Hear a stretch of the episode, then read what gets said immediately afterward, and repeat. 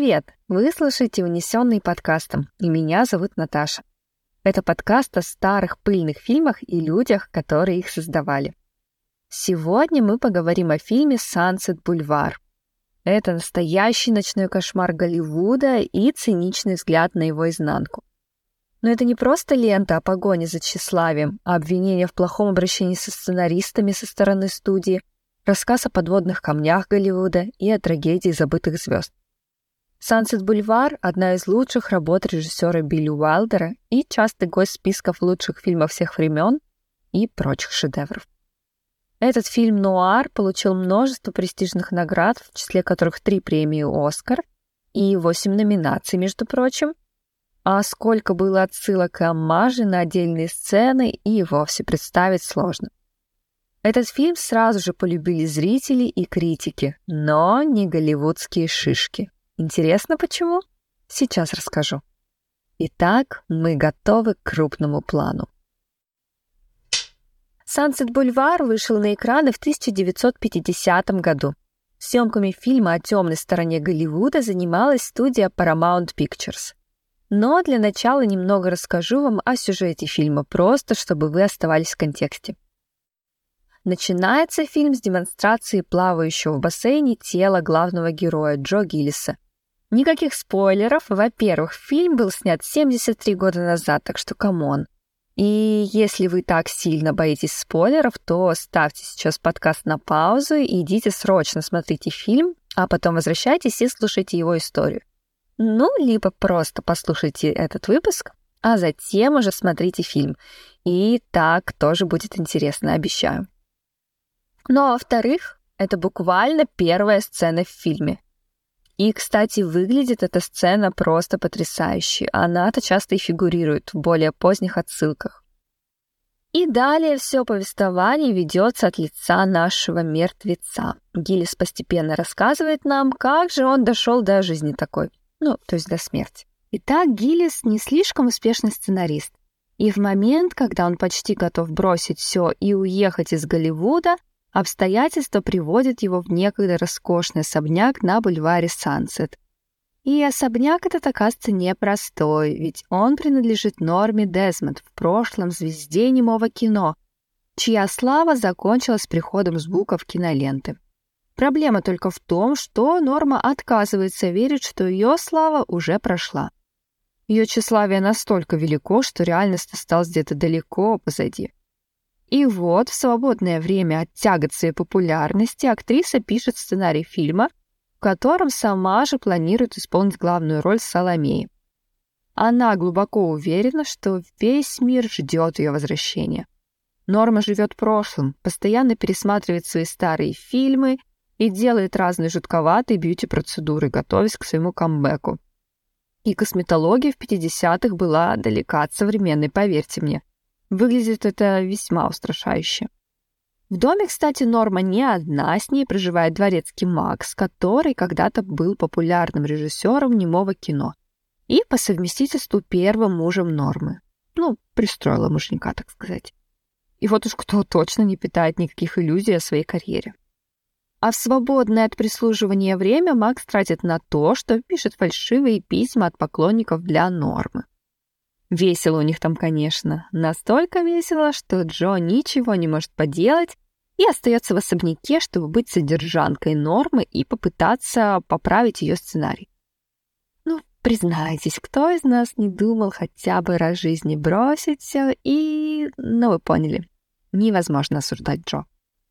Так вот, он остается в доме и терпит всяческие капризы деспотичной актрисы. Однако вскоре на студии он знакомится с молодой сценаристкой Бетти Шефер. И так получается, что между ними закручивается небольшой романчик. И теперь ему уже вроде как не камильфо жить в писательском рабстве, так что Джо решает эти отношения прекратить. Только вот Норма с таким решением не согласна и убивает Гиллиса несколькими выстрелами из револьвера. И в этот момент кукушечка актрисы отлетает окончательно, и Макс, чтобы выманить ее выйти из дома по доброй воле, сообщает, что они начинают съемки Соломеи. И в образе царевны Норма эффектно спускается по лестнице, воображая себя на съемочной площадке, о которой так мечтала и по которой очень скучала.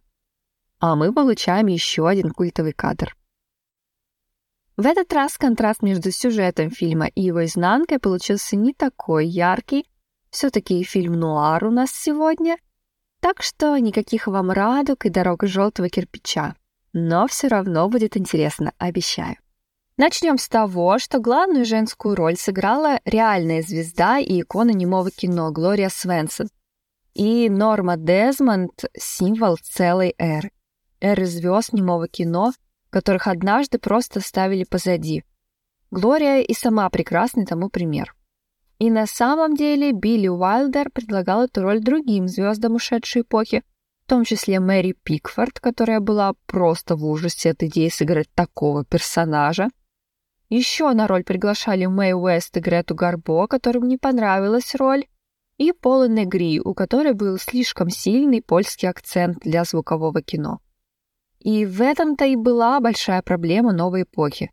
Просто вдруг в один момент оказалось, что все иконы кино просто не подходят под новые реалии. Акценты, говоры, тембр голоса — все это было неважно в немом кино. А теперь стало очень важно не только, как ты выглядишь, но и как ты звучишь. И наш знакомый из прошлого выпуска Джордж Кьюкер рекомендовал Глорию Свенсон, которая была просто ошеломлена, получив такое предложение. И на самом деле в чем-то ее жизнь и правда выглядела похоже на жизнь Нормы, но только без трупа в бассейне. Глорию знали буквально во всем мире. Немое кино, оно было достаточно распространено, не нужно было дублировать или переозвучивать фильмы.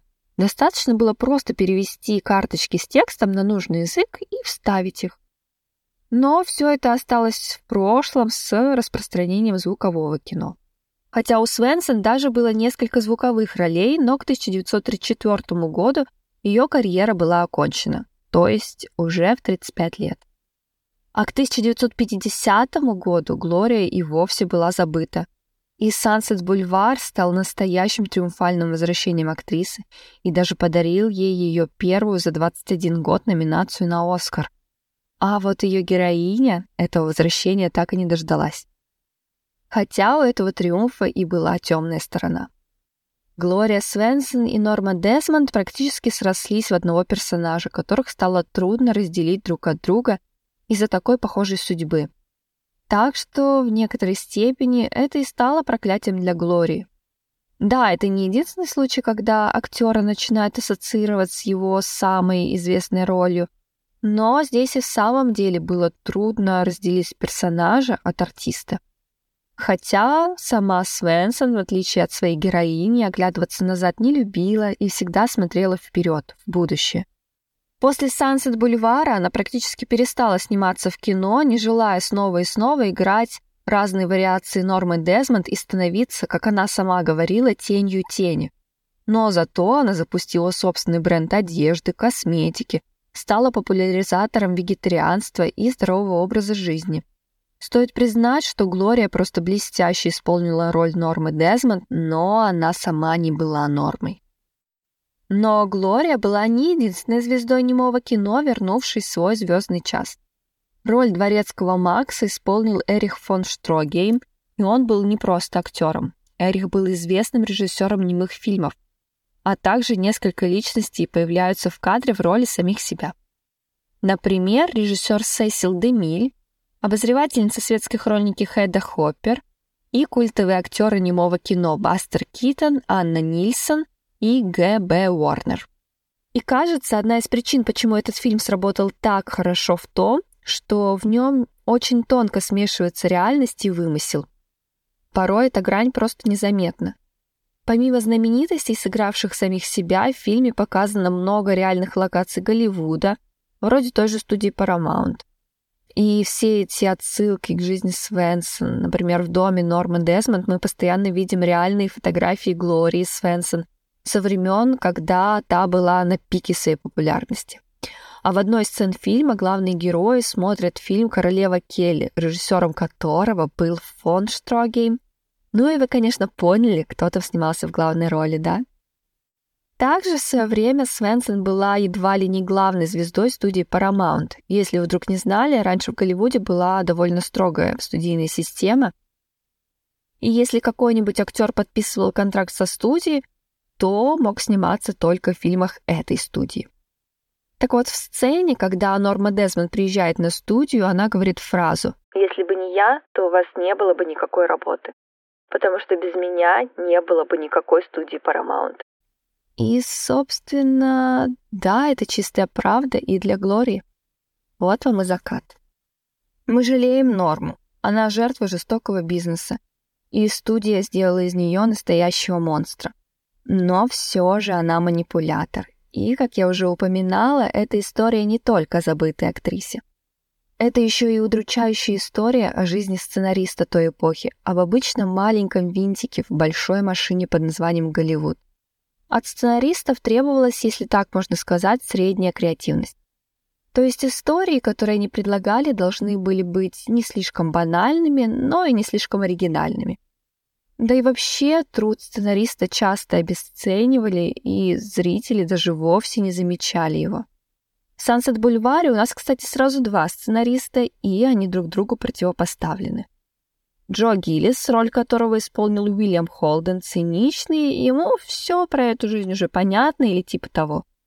И Бетти Шефер в исполнении Нэнси Олсен. Молодая, энергичная идеалистка, пока что новенькая в этой индустрии. Бетти буквально противопоставление норме.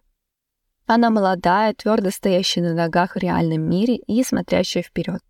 Когда-то она тоже мечтала стать актрисой, но продюсерам не понравился ее нос. Бетти исправила нос, но теперь им не нравилась ее актерская игра. Но в отличие от Нормы, она способна была стойко принять любые трудности и справлялась с отказами, двигаясь вперед. Бетти — доказательство того, что если ты достаточно сильно любишь кино, ты сможешь остаться в индустрии, если, конечно, будешь усердно работать.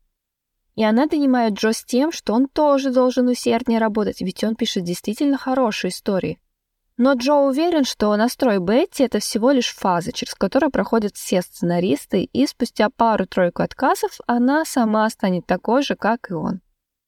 Такой же побежденный и измученный. Но все же ее прямота, ее страсть и чутье хорошей истории раззадоривает Гиллиса, и постепенно он раскрывается как действительно хороший писатель. И вот теперь у него появляется эта внутренняя борьба — Творческая жажда борется с отсутствием денег. Он мечется между Нормой и Бетти. Ну, вроде как прикольно быть финансово стабильным, живя у Нормы на содержании, но сценарий приходится писать просто кошмарный. Но Джонни недооценивает свою покровительницу, ведь ему кажется, что это он использует норму. Но ага, как же. И погибает он из-за того, что слишком сильно погряз в версии Голливуда нормы. Он буквально продает свою честь и достоинство ради того, что он не любит и во что не верит. И на самом деле трудно представить, как студия вообще допустила съемки этого фильма. Ну, вы же помните, как студийные боссы все контролировали при производстве «Волшебника страны Оз». И как же так случилось, что они запросто выпускают фильм о темной стороне Голливуда? На самом деле все просто. Уайлдер и продюсер фильма Чарльз Брекет держали Paramount в некотором неведении о фильме, который они снимают. Например, чтобы избежать цензуры, они не показывали боссам сценарий целиком, а только приносили несколько страниц за раз, не позволяя им узнать всю глубину негативного взгляда на индустрию, который отражен в ленте. Но вообще это было частой практикой, что фильм начинали снимать еще до того, как сценарий был написан полностью, и порой случалось, что сценарий дописывали уже по ходу съемок. А, так вот, первоначальный сценарий они продвигали под названием «Банк фасоли». Ну, ребят, как банк фасоли навредит имиджу Голливуда? А, и, кстати, когда фильм уже вышел, и оказалось, что он вообще не про фасоль, Луис Б. Помните этого парня? Это он посадил Джуди Гарланд на диету из кофе и сигарет. Так вот, он страшно оскорбился и очень жестко обливал грязью Уайлдера. Вот точная цитата. «Ты ублюдок. Ты опозорил индустрию, которая тебя вырастила и кормит. Тебя надо вымазать дегтем, облепить перьями и выгнать из Голливуда». Кто-то, кстати, понял отсылку? Как-нибудь расскажу вам и про этот фильм. А скандальная актриса немого кино Мэй Мюррей, с которой, кстати, был списан образ Нормы, говорила, мол, никто из нас не был настолько безумным. История, рассказанная нам от лица мертвеца, ясно дает понять с самого начала, чего стоит ожидать. Голливуд — не лучшее место для творческой личности. Он пережует и выплюнет тебя. Но наивная часть внутри нас все равно до самой финальной сцены надеется, что Джо и Бетти смогут как-то победить этот несправедливый мир и выпутаться из этой истории. Фильм говорит нам, что держаться за прошлое — это фатальная ошибка. Не нужно противостоять изменяющейся реальности и изменяющемуся себе. Идеи фильма остаются актуальны и спустя 70 лет. Конечно, кинобизнес сильно изменился в последнее время. Я думаю, это могут наблюдать все, но Голливуд до сих пор остается довольно токсичным местом, такой бесконечной фабрикой звезд с поклонением знаменитостью и одержимостью стандартными красоты и молодости. Я просто напомню, что Норму Десмонд записали в «Умирающие старухи» в 50 лет. И, к счастью, все эти стандарты сейчас меняются, и теперь мы уже можем видеть сторонников естественного старения, например, Энди Макдауэлл и Паулина Парискова, которые отказались не только от инъекций пластики, но даже от окрашивания седины. Конечно, проблема эйджизма или просто дискриминации по возрасту остается крайне актуальной и в современной киноиндустрии, и далеко не единственной проблемой – но, согласитесь, приятно видеть, как на наших глазах картина хоть немного меняется. Хотя и в наших реалиях мы можем говорить о непостоянстве славы. Такое вот кино. Это был унесенный подкастом. Спасибо, что прослушали этот выпуск до конца. Подписывайтесь, чтобы не пропустить новые нескучные истории о классическом Голливуде. Их еще будет очень много, и каждая будет очень интересная, честное слово. Если вам понравилось, поставьте лайк, оценку, напишите комментарий о подкасте, какой-то отзыв. Это очень поможет нам развиваться, а также будет мотивировать продолжать в том же духе.